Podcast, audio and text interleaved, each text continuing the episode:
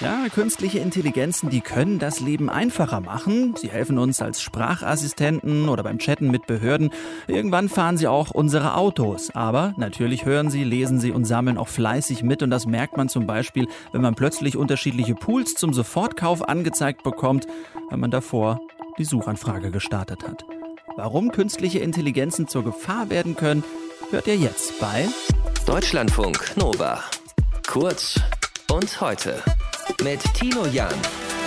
14 bedeutende PolitikerInnen und ForscherInnen haben jetzt ein sogenanntes Manifest verfasst mit dem Titel Zur Verteidigung der Demokratie und Rechtsstaatlichkeit im Zeitalter der künstlichen Intelligenz.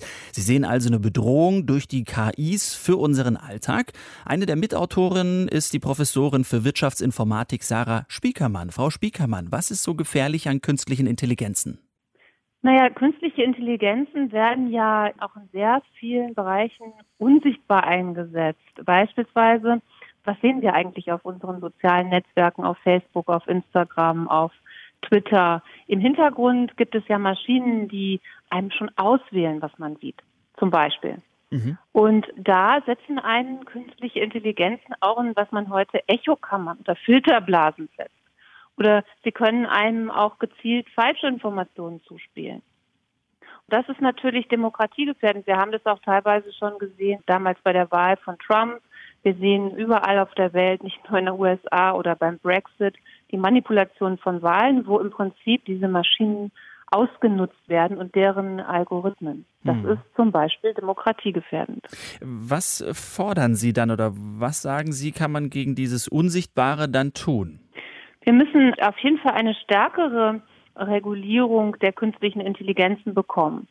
Und was im Manifest drin steht, ist ja, dass wir auch nicht möchten, dass diese großen Konzerne also mit ihren Lobbystrukturen schon von Anfang an die Gesetze durchlöchern. Wenn Sie sich zum Beispiel die neuen Vorschläge für die KI-Regulierung anschauen, dann fragt man sich, warum sind eigentlich soziale Netzwerke von vornherein ausgeschlossen? Mhm. Warum sind die ganzen KIs, die dort im Hintergrund im Einsatz sind, von so einem Gesetz ausgeschlossen? Was ist da in dem Prozess falsch gelaufen, dass das so ist, ja? Warum sind viele Anwendungsbereiche, in denen KI wichtig ist, gar nicht in dem Gesetzesvorschlag mit drin? Das heißt, es läuft am Ende, äh, wenn ich das richtig verstehe, jetzt darauf hinaus, dass der Staat private Konzerne wie zum Beispiel Amazon, Google oder Facebook stärker regulieren muss oder müssen die Betriebe nicht vielleicht auch dann verstaatlicht werden? Ich denke jedenfalls, dass die Diskussion darüber berechtigt ist.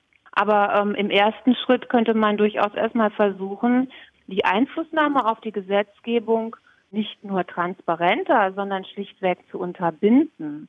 Und zweitens eben dann vor allem den Sanktionsapparat effektiv zu machen.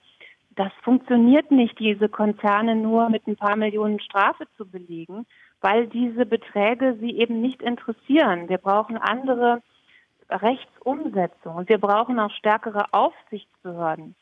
Und wir müssen auch, zum Beispiel ist der dritte Aspekt, es gibt ein gestärktes Betriebsgeheimnis und es geht eigentlich nicht an, dass kritische Infrastrukturen, dass Aufsichtsbehörden nicht in kritische Infrastrukturen dieser Dimension hineinschauen können.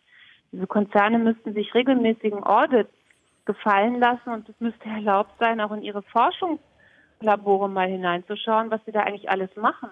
Mhm. Mit was für künstlichen Intelligenzen experimentieren die denn darum?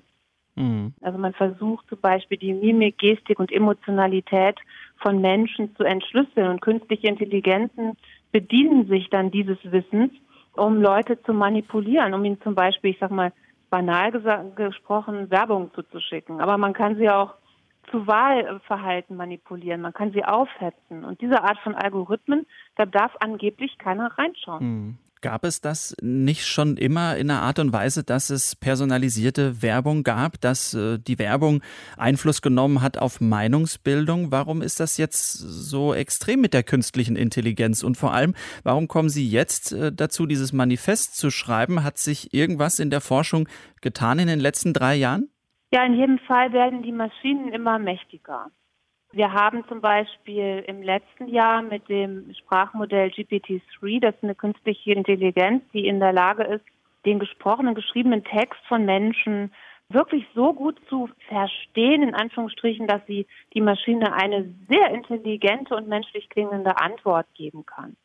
Diese Art von Fortschritt, ja, durch immer mächtigere Maschinen, könnten uns zum Beispiel relativ schnell jetzt Sprachassistenten bescheren, die plötzlich wirklich auf den Menschen intelligent wirken und dann dazu führen, dass die Haushalte solche Technologie als nächste Generation quasi einsetzen.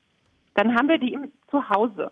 Dann kann eine subtile Beeinflussung von Menschen stattfinden, nicht nur etwas zu kaufen, sondern auch eben, um auf, sagen wir mal, Demos zu gehen bestimmte Meinungen einzunehmen. Jeder, der bezahlt für eine Meinung, wird ja ausgespielt sagt Sarah Spiekermann, Professorin für Wirtschaftsinformatik und eine der Verfasserinnen des Manifests zur Verteidigung der Demokratie und Rechtsstaatlichkeit im Zeitalter der künstlichen Intelligenz. Deutschlandfunk Nova. Kurz und heute.